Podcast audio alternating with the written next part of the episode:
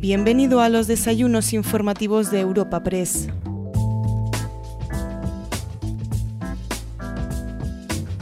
Te presentamos una nueva edición de los desayunos informativos de Europa Press en formato podcast. En esta ocasión abrimos nuestra tribuna para recibir al comisario europeo de Economía, Paolo Gentiloni. Tras la intervención inicial de nuestro invitado de hoy, será Candelas Martín de Caviedes, directora de Desarrollo de Negocio en Europa Press, la encargada de trasladar algunas preguntas de los asistentes, tanto presenciales como virtuales, al encuentro que hoy te ofrecemos. Pero antes de todo esto, podemos escuchar al presidente ejecutivo de Europa Press, Asís Martín de Caviedes, abriendo el evento y presentando al protagonista de este desayuno informativo. Buenos días, buongiorno, good morning, welcome Mr. Gentiloni. It is an honor, a great honor, and a pleasure to have you at Europa Press Desayunos Informativos. Uh, También saludo la presencia de la, del presidente del ICO, José Carlos, de la presidenta de la Comisión Nacional del Mercado y de la Competencia, Cani. Gracias, Cani. Subsecretaria de Asuntos Económicos y Transformación Digital, portavoz del Grupo Parlamentario Popular en el Congreso, portavoz del Grupo Parlamentario Socialista en la Asamblea, diputados y senadores, embajadores, autoridades, asistentes, tanto presenciales como online, and evidently Mr. Gentiloni, the European Commissioner for Economy, who is our guest today. Uh, Mr. Gentiloni, allow me to make a brief summary of your biography, and then I'll pass the floor to yourself. Mr. Gentiloni, of Italian nationality, is a graduate in political sciences by La Sapienza University in Rome. He initiated his professional career as a journalist. Well, welcome to the club. Being elected in year 2005 chairman of the Italian Broadcasting Services Watchdog Committee, post which he occupied jointly with his responsibilities as a spokesperson for the Daisy Party until year 2007. In 2006, he was elected Minister of Communications, position at the Italian government he abandoned two years later. Subsequently, he became member of the Permanent Committee on Africa and of the Committee for Foreign Af European Affairs, and in 2014 elected Minister of Foreign Affairs and International Cooperation of the Italian government. As we know, two years later, he became Prime Minister of Italy. Also, as we all know, he was appointed by the President of the European Commissioner Ursula von der Leyen, European Commissioner for Economy, in September 2019, which is the post he holds today. Mr. Gentiloni is responsible for your European Union policies promoting economic growth and recovery, higher employment, stable political finances, and financial stability, helping the European economy to emerge from COVID crisis more resilient and better prepared for the green and digital transitions. Following your presentation, Mr. Gentiloni, the colloquium will be conducted in English by Candelas Martin de Caviedes, Director of Europe Press. Mr. Gentiloni, the floor is yours. Thank you. Thank you, everyone. Thank you, uh, President, La Directora, and all the authorities and uh, all of you convening here uh, this morning or connected online. Um, uh, well, I have four or, or few uh, uh, topics in my introductory remarks, but I'm very happy to, to answer to, to your questions and to your comments. my first point would be the well, the, what we are very much discussing in these uh, weeks all over Europe, uh, which is the uh, Spanish Recovery and Resilience Plan uh, and its implementation.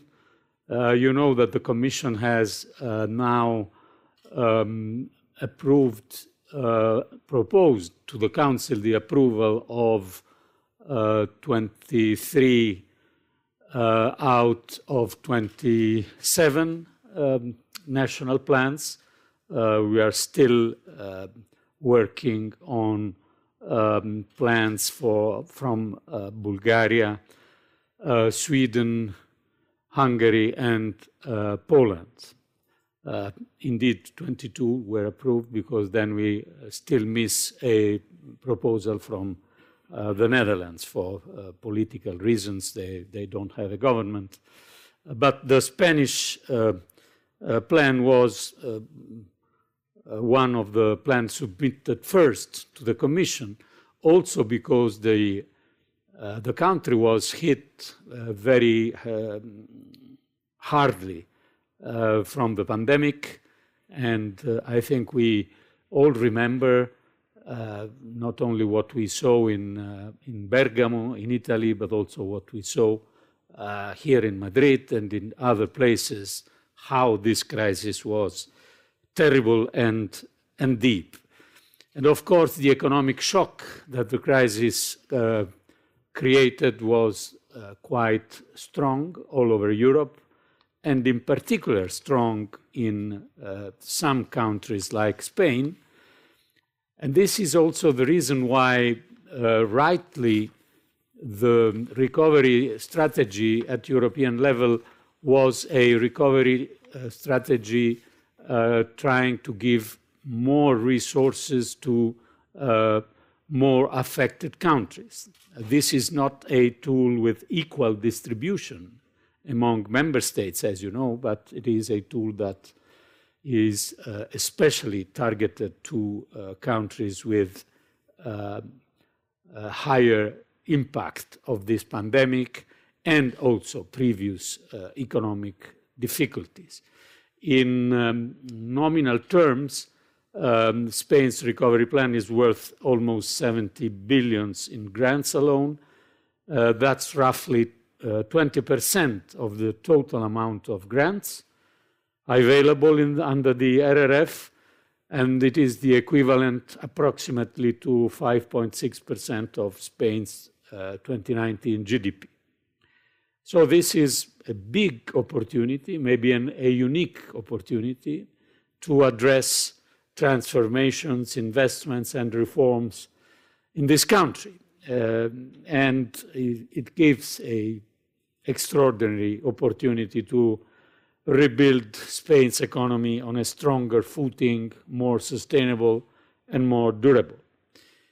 Um, you know that the Spanish plan received already a first pre financing of 9 billion euros in August, and this is also the demonstration of the good level of cooperation between the EU services and the Spanish authorities, because uh, Spain was one of the first. Now, the focus is on implementing the ambitious reforms and investment we have agreed together in this plan.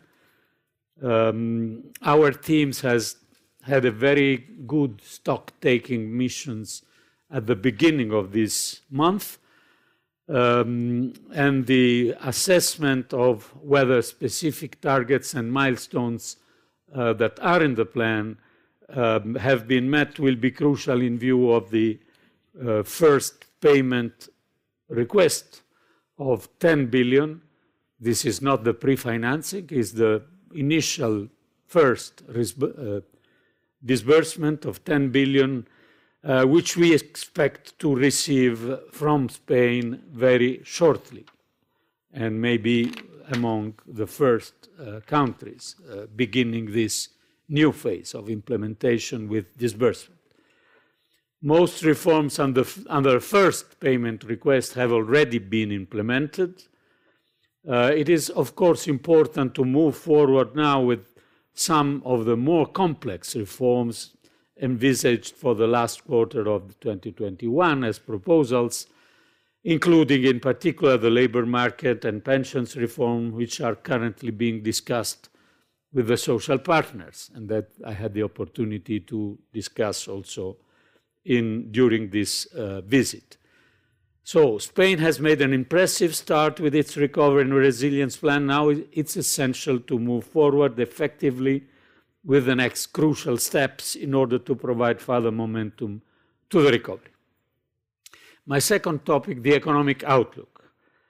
Um, well, in the first half of the year, we have seen a strong recovery in Europe and in Spain as well, uh, on the back of one of the highest vaccination rates in the world and the reopening of the economy and also of the tourism season in several countries.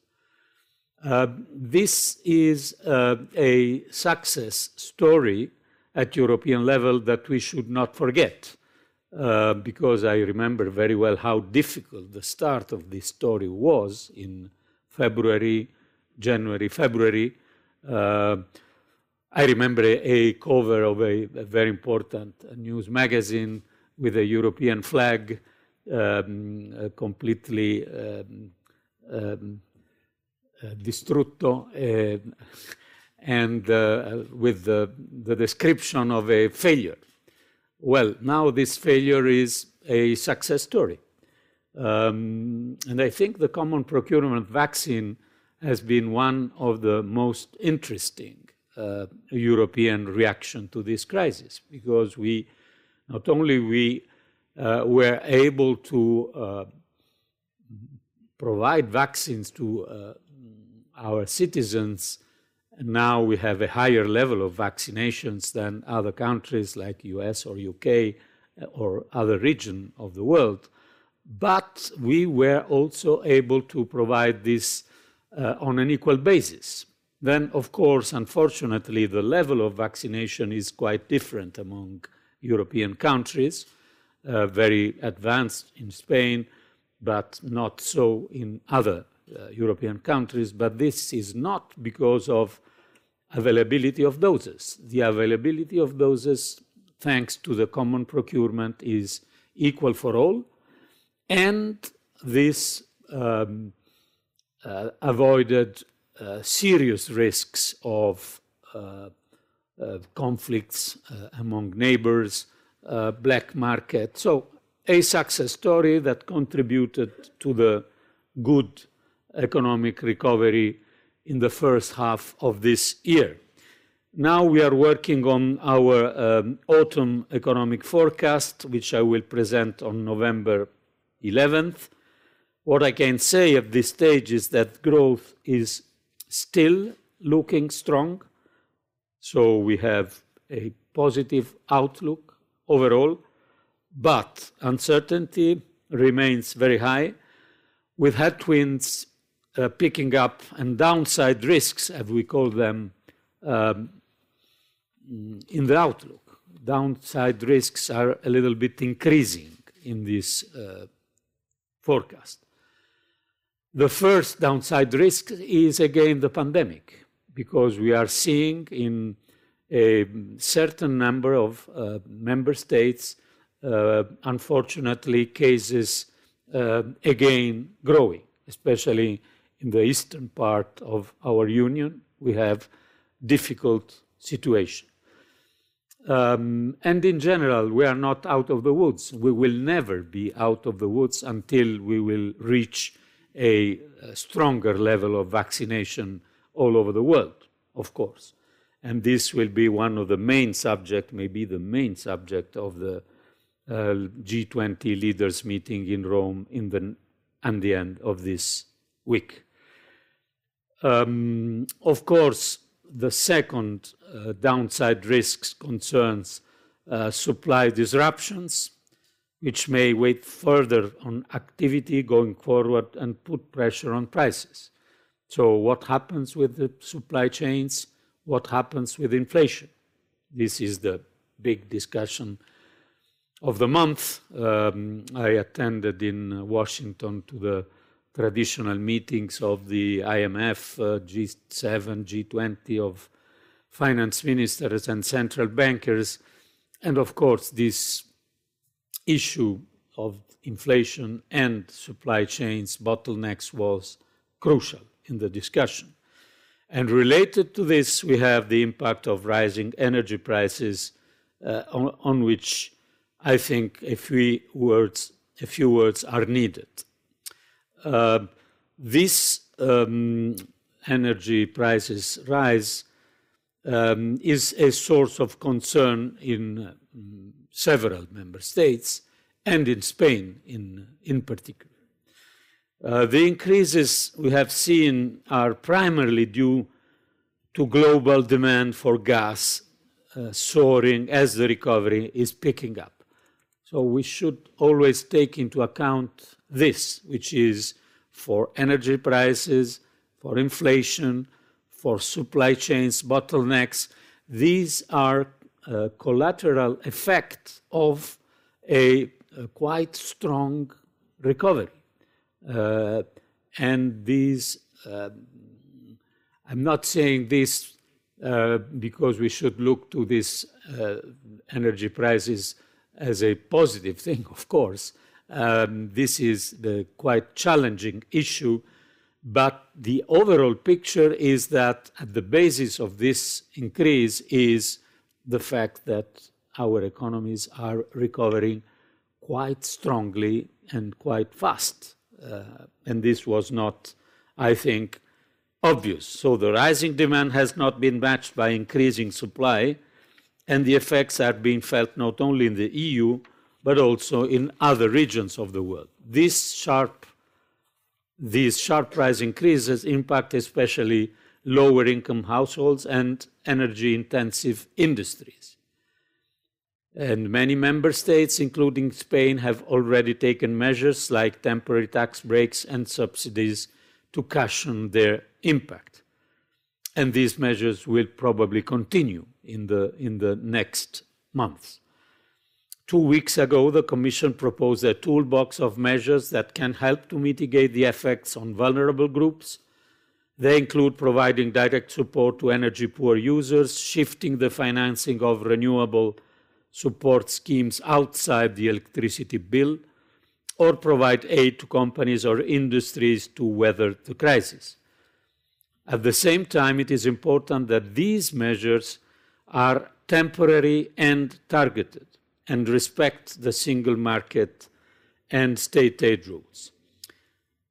Then the European Council, the meeting of the leaders, uh, met um, three or four days ago in Brussels and also invited uh, the Commission uh, to, um, to do new things. First, investigate um, also with the help of the of ESMA, the European Security and Markets Authority, investigate what happens in the functioning of um, the markets, the electricity and gas markets, as well as the ETS systems, uh, because we see uh, initiatives um, of uh, hedging prices of energy uh, that a financial authorities should look at very seriously. And this was the commitment taken by the European uh, Council on Thursday. Um, and also the decision that the EIB, the European Investment Bank, will uh, look into how to speed up investment in the energy transition, especially supporting companies that have uh, problems with their energy supply. And all these things are, in this very moment, um, in the mm, uh, Council of Energy Ministers that is uh, beginning in uh, uh, Luxembourg uh, today. And as you know, the discussion is quite huge, also um, more in general. Um, how does the European energy market functions? And you know that as frequently happens, we have different positions among different member states. But then, as always happens, we'll find a common ground. My last remark on this is that uh, I am not, um, uh, I don't agree with those that are pointing the finger uh, at our climate ambitions. Uh, the, the, the, the, what happens is what can happen when a strong recovery is underway and when we are too dependent on fossil fuels. So the European Green Deal is not the problem, in my view, but is part of the solution. Of course, uh, we know that uh, despite the fact that the green transition will last for several decades, the first decade will be decisive uh, because we will have a mismatch of supply and demand, but this is not a good reason to uh, step back from the path of the green transition. Exactly on the contrary. Uh, it's a long run, but resilient runners do not fall at the first hurdle. And this message, I think, is very important to send. Otherwise, I think we could undermine uh, this strategic uh, goal. Um, fourth and almost last uh, point that I want to stress with you this morning is uh, the point related to what we call the economic governance review, uh, which is the, the review of the rules of the Stability and Growth Pact in, in the EU. Um, well, you know, um, I don't know if you know, but we relaunched this discussion last week um, uh, with a communication that reopened this discussion that was already uh, going on before the pandemic, but was, of course, uh, put on hold during the pandemic, because as you know, during the pandemic, we introduced this general escape clause that, in a certain sense, freezed the uh, rules of the Stability and Growth Pact uh, implementation. So we will have this general escape clause into force until the end of next year. Uh, and uh, this is why it was time to reopen and relaunch this uh, discussion. What kind of um, uh, discussion I encourage, I call for? well, I, I, know perfectly that this is one of the uh, most controversial issues in our uh, union. But at the same time, I know that it is uh, possible and necessary to consider this uh, not as a, a, a, new chapter of, a, of an old story, the story that saw in these years the divisions uh, be, between the supporters of risk sharing and risk prevention uh, to different parts. But we, I think, we, we need a first chapter of a new story, which is the story of the economy post pandemic and with the climate transition and the digital transition in our agenda. And this is the, this post-pandemic and the transitions are the basis to address to this fiscal rules issue with a new spirit. Uh, of course, we need to build consensus and to address specifically two big issues. First, the need to keep a strong level of public investment. Um, in the previous crisis, the level of net public investment decreased continuously in the decade and reached the zero level. Um, can we have our transition with zero net public investment? Of course not. So we need to find ways to facilitate the fact that public investment remains there especially for these strategic transitions, also after the expiring of the period of the uh, recovery and resilience facility. Because up to now, we have a quite good for the EU level of investment to GDP, which is 3.5% for 21 and 22, very uh, different from the low, low level of uh, public investment that we had uh, before the pandemic. But this is connected with enormous amount of money put on the table by national governments, uh, also thanks to the new rules, fiscal and state aid, uh, and at the same time because of the recovery and resilience facility. Um, uh, can we uh, admit uh, the fact that this is only for a couple of years? I don't think so. So, this is the first problem how we facilitate public investment. At the same time, we need to tackle the legacy of higher public debt, which is coming from the uh, crisis and the reaction to the crisis. You know that now the average uh, debt on, uh, in the euro area is 100%. And uh, I think that, of course, we have to reduce this level of debt, uh, especially in countries with higher debt, but we have to do so in a realistic and, if possible, growth friendly manner. Because if with the reduction of the debt we kill our economies and we kill our recovery, I don't think that we have done what our citizens are asking.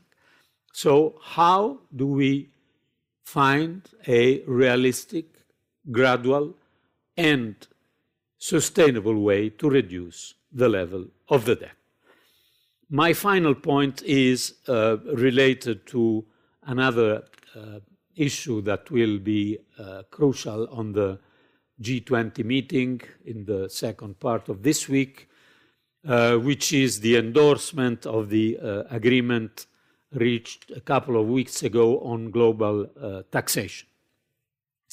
My view is this is that um, it is quite normal if you look behind at history that after big crises, wars, pandemic, uh, other crises, you have a, an opportunity to change global rules.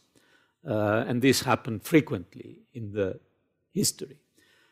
So now we have a, an opportunity to change global rules, maybe not only uh, for global taxation, but maybe also for carbon pricing.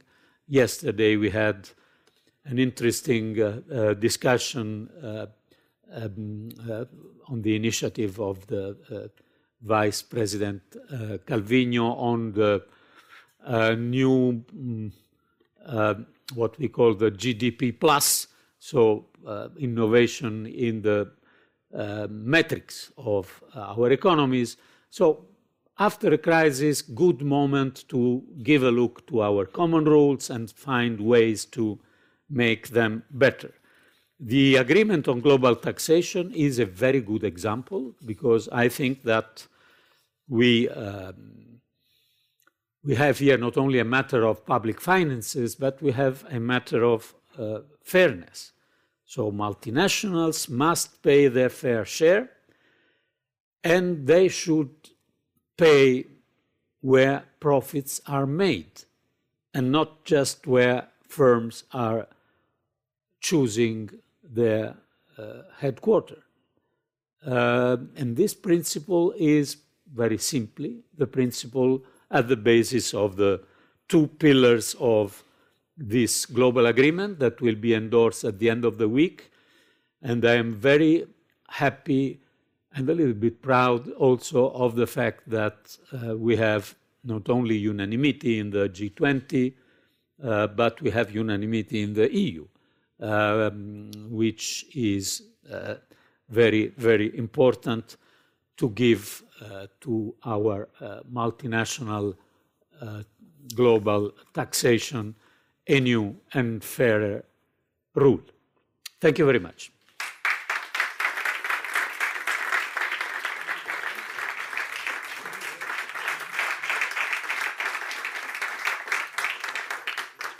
Well, thank you again, Commissioner. It's a real pleasure to have you here. I would also like to welcome all of you that are here today but also all of you that are following us online. Well, Commissioner, you did mention a lot of very relevant issues. Too many, maybe. no, no. We spoke about energy, you spoke about energy transition, about European funds, about governance, about global taxes.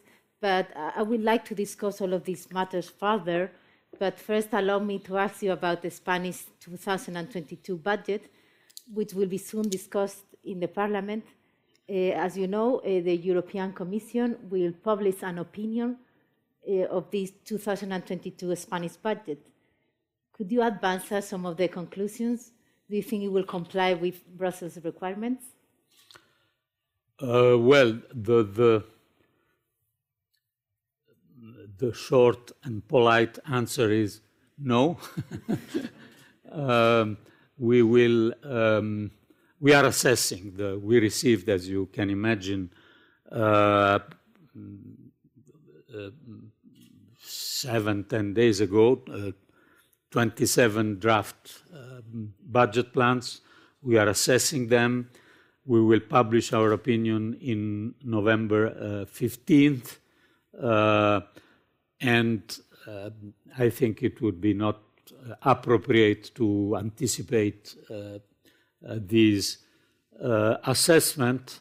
but overall, I'm, I'm confident that the Spanish government is going on with a, a process that is uh, very importantly in uh, also in the RRF uh, recovery and resilience plan, and we will look, as always, to the draft budget with a cooperative attitude. We have a very good cooperation with the Spanish authorities, also at level of our services and the services of the ministries here. Um, but Commissioner, regarding the macroeconomic outlook in which this budget is based, in previous years, uh, the European Commission considered this macroeconomic forecast, I would say, a little bit too optimistic. Uh, will this be the case? Uh, yesterday, the, the Bank of Spain said that the 6.5 forecast GDP growth for 2021 and the 7% might be too high. What's your opinion on this uh, macroeconomic forecast? You said the European Commission will launch its forecast in November? Yes. No, I've seen the Banco de España uh, assessment. I, I, take note of this assessment. Uh, of course, we uh, generally we consider the uh, uh, government uh, forecast the, the, the difficult to um, now uh, to understand how uh, the risks, uh, what we call the downside risks to our forecast that I was mentioning, will uh, impact in, the, in our forecast. Um, for example, the last um, uh, important forecast that we saw was um, 10 days ago the IMF uh, outlook uh, published uh, in um, October in, in, Washington. And in this outlook, um, still the euro area was increasing the uh, perspective of growth for uh, 2021. Uh, and in this forecast of the IMF, you clearly saw uh, a more optimistic uh, attitude towards the euro area um, perspectives in relation to other economic areas. So, if I remember well, but I think so, uh, it was uh, in relation to their previous forecast that was 4.6 for the euro area. Uh, the October one was 5% for the euro area in the um, 21, and this was an increase of uh, 0.4% uh, growth in uh, two or three months. Other areas, including United States, UK, and uh, China, were not having the same level of increase in the IMF forecast. But at the same time, um, during uh, all these uh, meetings, you know, these uh, IMF meetings are sort of UN General Assembly of Economics. Now, everybody, well, not this year because restrictions were still there, but everybody is going there to discuss, bankers and, and the finance ministers. And the discussion was uh, very much concentrated on uh, the risks. Uh, so, uh, what I can say is that um, the uh, attitude of the ECB is very clear, um, and that the uh, overall mainstream assessment is that the uh, higher inflation that we observe, especially in the United States, but also in some EU member states, uh, is uh, as uh, this is the term we use, a, a mostly temporary uh, phenomenon. Um, of course, we, sh we should monitor this very closely. Um, will we have new uh, restrictive measures in some European countries? At the moment, uh, we, have, we don't see uh, we have small measures taken in Romania and in Austria in recent uh, days, but very limited uh, at the moment. Uh, but you, you know, you, you see that in some of these areas, in countries, numbers are uh, again high. So, um, my Mm, personal opinion, but we will see the storage of data because we are doing this forecast with very complicated models and with data uh, coming from different sources. My personal opinion is that we will have also in the third quarter a good um, uh, evolution um, of the economic situation in Europe.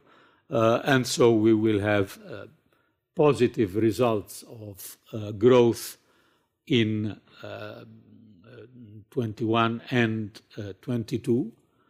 Um, of course, we have to look to these downside risks, and then the situation country by country will be assessed when we will, we will have the forecast in our hands, when we will have the Eurostat third quarter um, data. Uh, and with this in our hands, we will also uh, evaluate the draft budgets. Uh, this is not, it is, the mechanism is connected. Of course, we are having our opinion on the budget on November 15th, also because they are connected to our uh, estimate of the uh, forecast of growth. Commissioner, you said that the European funds were a unique opportunity, uh, but it's important, you mentioned the importance, of course, of reforms. And as you know, just today, the government announced it will soon request formally the next tranche that is, of course, subjected to important reforms. You mentioned it yourself, labor market reform, pension funds reform. So is Spain on the right track? Uh, yes, I think the plan is uh, for sure on the right track. Uh, well, if it was not on the right track, um, it would have been difficult for the Commission to uh, propose to the Council the approval of this plan. Um, well, the, the methodology was completely unprecedented in uh, in the EU uh, because we had uh, national governments proposing their plans and quite long and in a certain case also not easy discussion with the Commission. and at the end, the plans proposed for approval to the Council. So when we proposed a plan uh, to the Council for approval, uh, this is because we had a quite long discussion and, from in our view, a positive conclusion of this uh, discussion.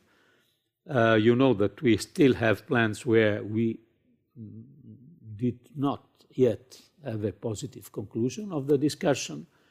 Um, the main uh, criteria are, as you know, um, quantitative criteria concerning uh, the need for the, the union to have uh, investments concentrated, especially in some uh, strategic areas. So that the 37% of digital, the 20% of uh, uh, of uh, green and the 20% of digital, blah blah blah. second, um, we refer to the country uh, specific recommendations that the Commission is issuing uh, since a long time and that are normally taken seriously, I have to say, by member states, but not always um, fully uh, implemented. Now, the difference is that the, these recommendations are connected to a fiscal firepower. Uh, so, uh, this is what is completely new that yes, you have to address this recommendation because on the table uh, there are uh, hundreds of billions um, of euro. Uh, and this is why the negotiations were not uh, simple. And among these recommendations, you know very well that not for not since uh, one or two years, but since a long, long time. Uh, uh, among those for Spain, the, these two issues that you were mentioning, uh, the, the, the, pension reform and uh, especially the labor market reform with the uh, addressing the, the, segmentation of the labor market is traditionally one of the main recommendations. Um, we know, I know because I discussed yesterday, I was informed yesterday by several ministers um, that this discussion is underway. Um, the Commission, of course, will evaluate the final product. We can't evaluate what uh, circulate uh, informally. Uh, we don't know. We have how much it costs. Uh, is it a final uh, proposal. So we will look to legislative proposal, to the decisions of the parliament, and not only to what we, we see in the press, uh, of course. Um, uh, but um, uh, I think that uh, the method that was chosen by the government to try to build this proposal through a dialogue uh, with social partners is a good method. This is not uh, also an opinion of a previous member of a national government. Of course, when you have reforms, especially delicate reforms, if you are able to, well, you need, of course, the support of the parliament, but uh, if you are also able to build a support of social uh, partners, this gives to your proposals a further strength. So uh, these two issues are uh, very much uh, expected in, um, in the Commission, but of course the Commission will evaluate the proposals when the proposals will come. Between these two reforms, especially labor market reform is the key, the cornerstone. And we have a question from Federico Miguel Segarra from Agencia EFE, and he asks, uh, following our discussion, that does the European Commission fear the return of the collective sectoral agreements, which would could increase labor costs in Spain? More a specific question. No, we, we, we don't fear nothing special. We um, we have uh, written uh, papers, maybe too much uh, written papers, hundreds of pages for each uh, countries. Uh, and, and, you know, we, what do we expect? we expect to address the, the, the problem of segmentation of the labor market, of the uh, too high level of uh, uh, precarious jobs, and um, to improve the mechanism of collective bargaining, and to do so without weakening the dynamism of the Spanish um, system, the Spanish uh, enterprises. So you need to strike a balance, uh, and this is easy in words, not so easy to find the right way. But I, I repeat, I appreciate the fact that the government is trying to find this way uh, also uh, through a dialogue with the social partners. But we have not specific uh, concern on this or that issue, we have very clear in mind what is needed from our point of view, but then the solutions should come from the Spanish government, the Spanish parliament, the Spanish stakeholders, and not from us. We can have an evaluation of the proposal. Uh, Commissioner, you said that the European Commission is waiting for these reforms, and they are expected for the end of the year. But would it not be the case where the reform be delayed, would the funds still come to Spain? Well, this is uh, how this uh, recovery and resilience facility uh, works. Uh, we have, uh, we call in the Brussels language, uh, targets and milestones. many of them, for some countries like Italy, for example, I, I know that for the end of this year, they have uh, 52 uh, targets, if I remember well. Um, uh, these, uh, well, most of the of the uh, targets that are connected to the first request of uh, disbursement that uh, could come uh, quite soon are uh, already there. But of course, if we look to the further step of the process and of disbursement, the um, effective uh,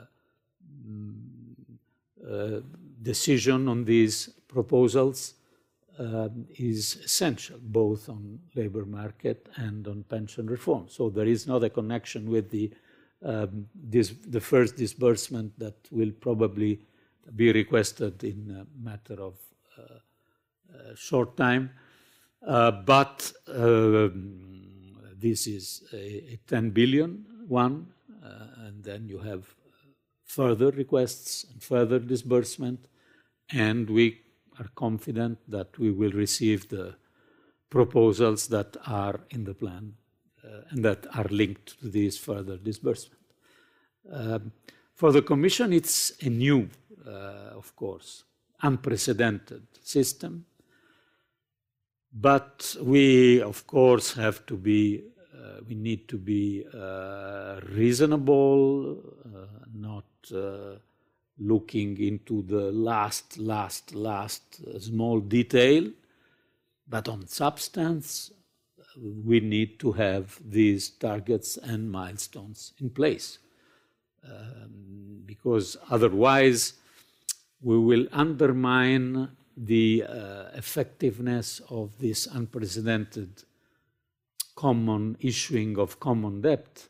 And this is a responsibility that I will not take to, to, to be complacent and uh, complacency uh, risks to undermine something very important for the European uh, success uh, story. So, obviously, we will look to the overall picture, but the uh, commitment taken uh, should be there. Let's move to the fiscal governance. You highlighted the relevance of reforming or of opening a discussion. And what do you what do you expect from this open consultation till the end of the year? Well, fresh ideas, if possible. Um, we see already, it's interesting because the European fiscal rules is a matter of interest and of discussion all over the world. We have a lot of uh, uh, American uh, economists uh, giving their view and the proposals, and this is good. Uh, well, of course, we are one of the most important area, economic area in the world.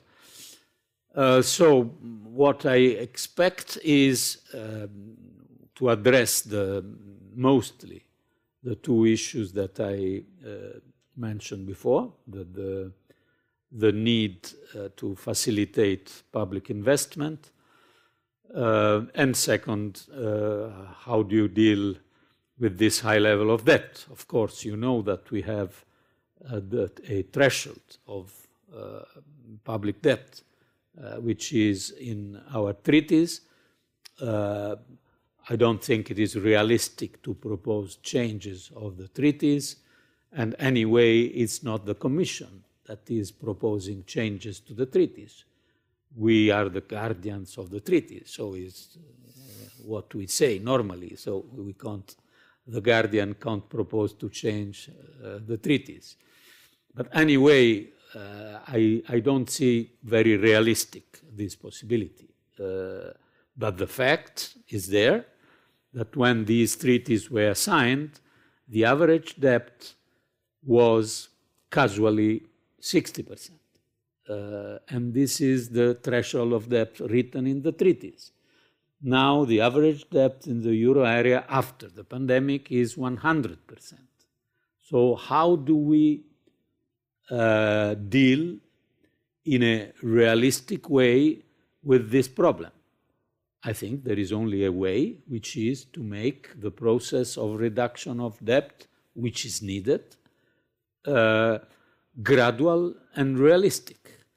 Because if we have, uh, with the uh, rules that we normally have of the reducing uh, one twentieth of the uh, debt every year, it's quite challenging in if you look to not only one or two countries, but large number of countries now after the pandemic. So we will uh, have a discussion to understand how a realistic and, if possible, growth-friendly way of reduction of the debt is possible. Commissioner, you mentioned now twice the relevance of investment not to, re- not to harm investment while trying to reduce debt. Does this mean, for example, that green investment should not count as part of the deficit?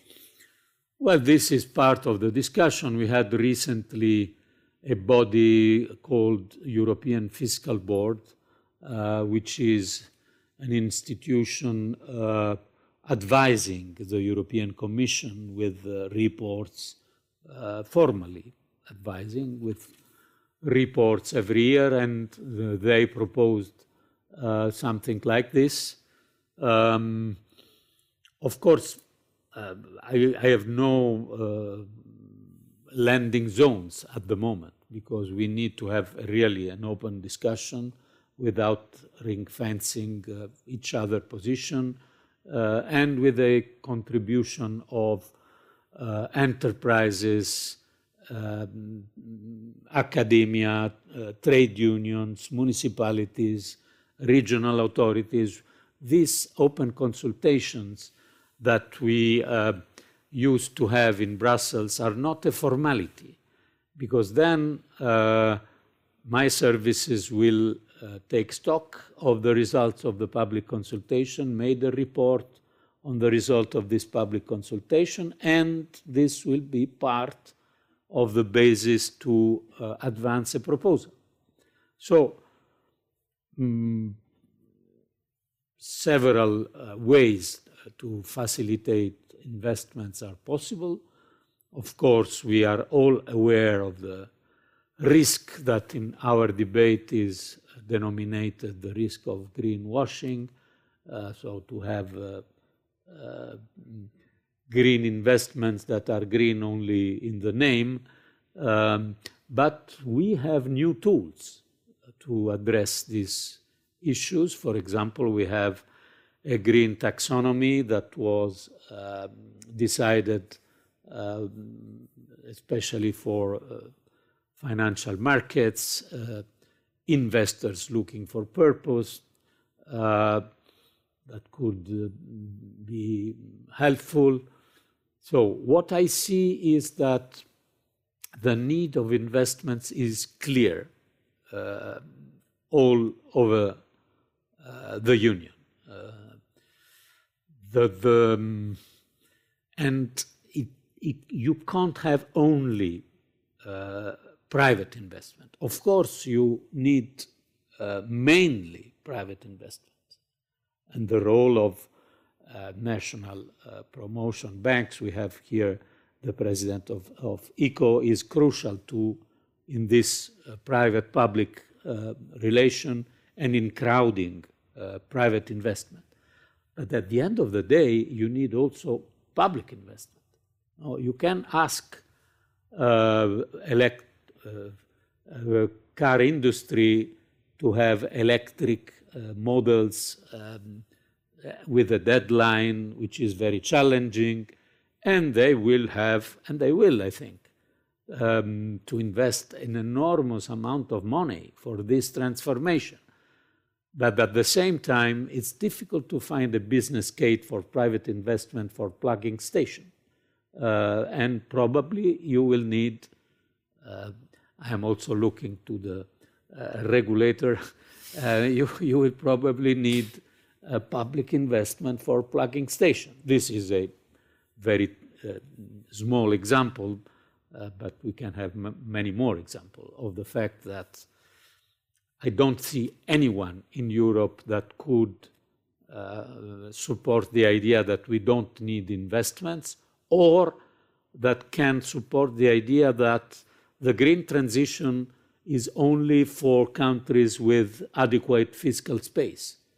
Well, this is not the best way to address the problem of the green transition.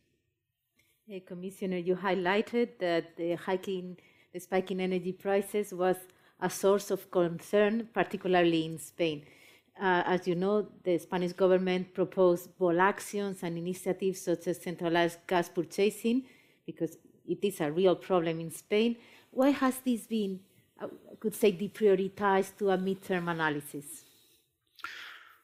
Uh, well, the, the we have, uh, I think, uh, two or three uh, uh, uh, midterm challenges. then you, you have to define how uh, mid is the term. So I, I heard a discussion of some of the leaders uh, with the idea that midterm means uh, by the end of the year. So it depends on what kind of timing you consider um, on midterm. Uh, but we, we have I think, three issues in, in discussion. One is um, uh, the, the possibility of common procurement of, uh, of gas.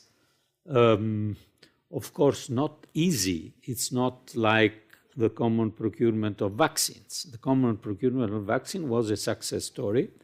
Uh, the common procurement of gas is uh, geopolitical uh, issue. So you should ask to my colleague uh, uh, Pepe Borrell because the uh, well, uh, will we have gas coming from uh, United States? Not easy.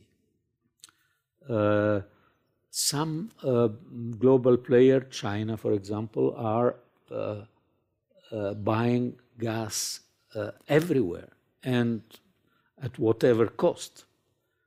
Um, uh, so I, I, will not um, mention all the possible partners, but we, we know that at the end, one of the main possible partners of this common procurement is Russia.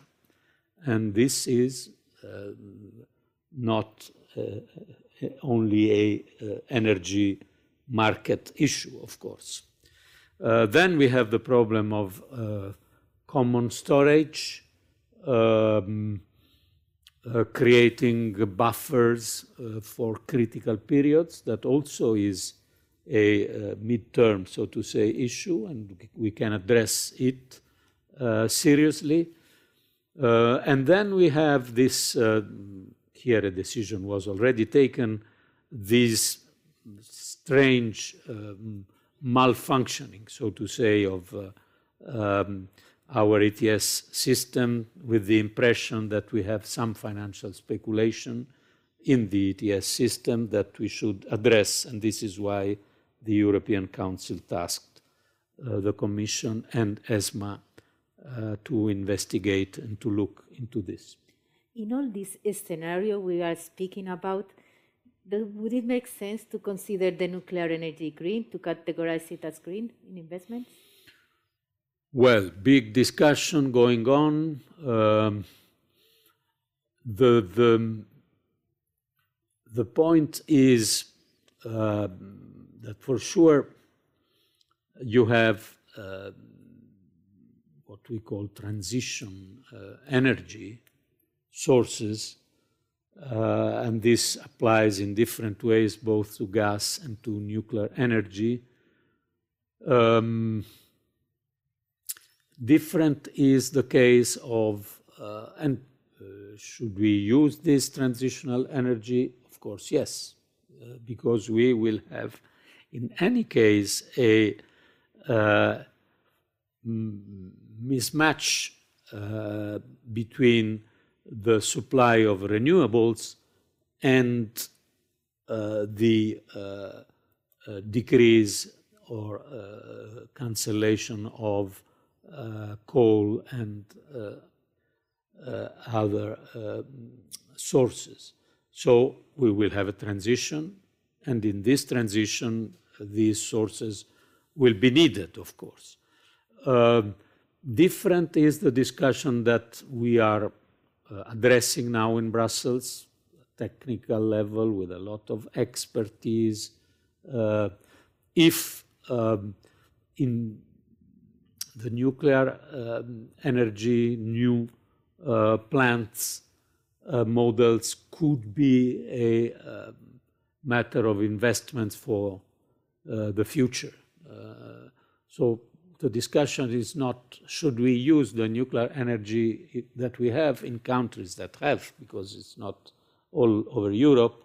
The discussion is should we invest for new uh, nuclear plants? Um, and this is something we are uh, not uh, coming to a conclusion. In the Commission, we are working. Um, it is as always, to assess uh, future technological uh, breakthrough is not always easy. Okay. Speaking about global tax, tax agreements, you mentioned that it was an opportunity for a global framework beyond taxes.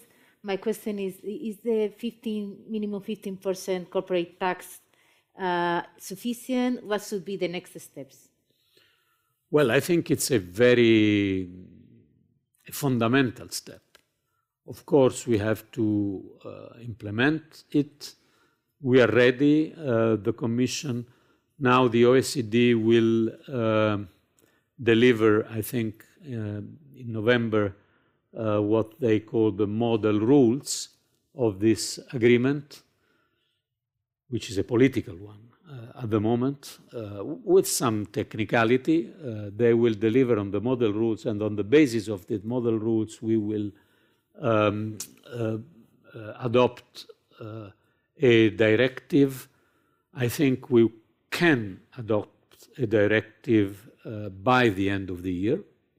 Uh, to introduce in the European legislation uh, this um, 15% uh, minimal corporate taxation.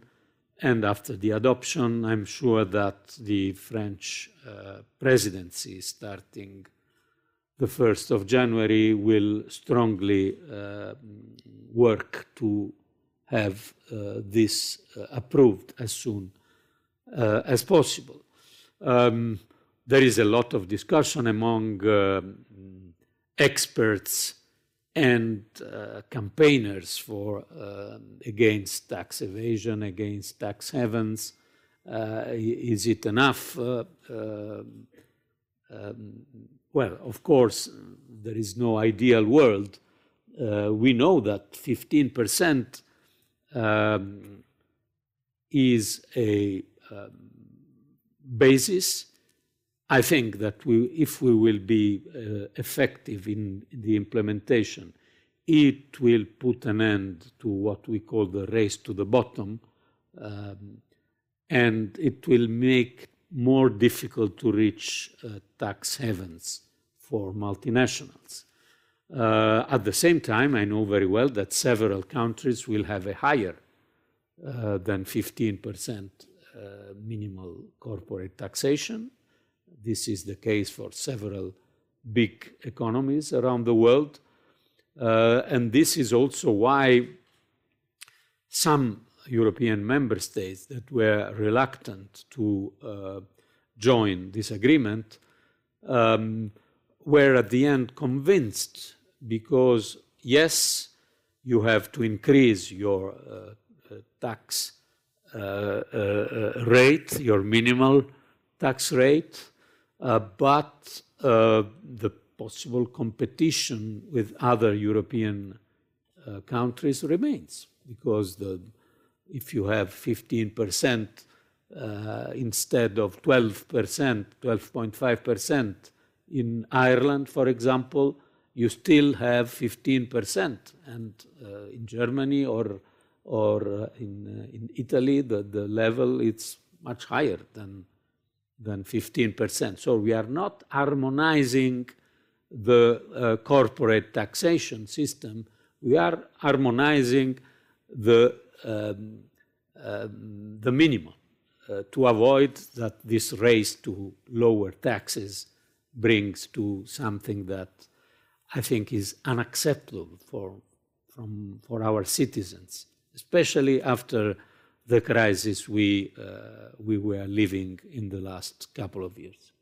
Commissioner, I'm afraid we're reaching the end of this event, and I would like to speak a little bit about future. Uh, as you know, I thought about Italy. Normally, at more. the end, they ask you me know, about the, it. you know, there's the conference on the future of yes. Europe. Uh, what, what, do you expect from it? Will it improve uh, citizens' participation? Uh, and what do you feel the European Union should head towards? Well, I hope um, that this conference will bring uh, some uh, result. Um, because, you know, the, the, the EU uh, building uh, uh, grew in the last decades, um, not with single, uh, yes, we had enormous decision like the 20 years ago, the introduction of the single currency, but normally you have um, um, advance, you advance, you have step forward, then you have difficulties, and we need from this conference to have some step forward. Uh, not only a, an important and interesting involvement of citizens, which is of course needed, but also some results. And uh, indeed, I think that in some limited domain, if we were able to overcome uh, the, uh, uh system of unanimity, this will be one of the main possible achievement. We should not present this as we will cancel unanimity, because of course uh, this is part of uh, the guarantees that the members of the club uh, are, have been giving uh, each other. but I think that it could be realistic. Uh, again, it will not, will, it will not be a proposal from the Commission because the Guardian, blah, blah, blah. But um, in, in some cases, if you, for example, in um, foreign policy, if you want to be effective and to be credible, uh, you have to deliver. And uh, the difficulty in delivering uh, in some cases is perhaps exaggerated. Well, anyway, we hope that we will reach uh, some result and um, also with your cooperation. I don't know if you are involved in this process, but the process is finally beginning and it's a very interesting one. Well, Commissioner, with this hope, with these interesting final thoughts, we end up our, our debate today. Thank you very much Thank for you. being with us today. It has been a real pleasure. And thank you to all of you that have followed us here or online and hope to see you soon. Thank you, gracias. Despedimos esta entrega de los desayunos informativos de Europa Press invitando a todos nuestros oyentes a descubrir el resto de episodios de este podcast, así como los de los distintos programas de nuestra red a través de europapress.es barra podcast. Recuerda que todos ellos están disponibles en las principales plataformas de podcasting.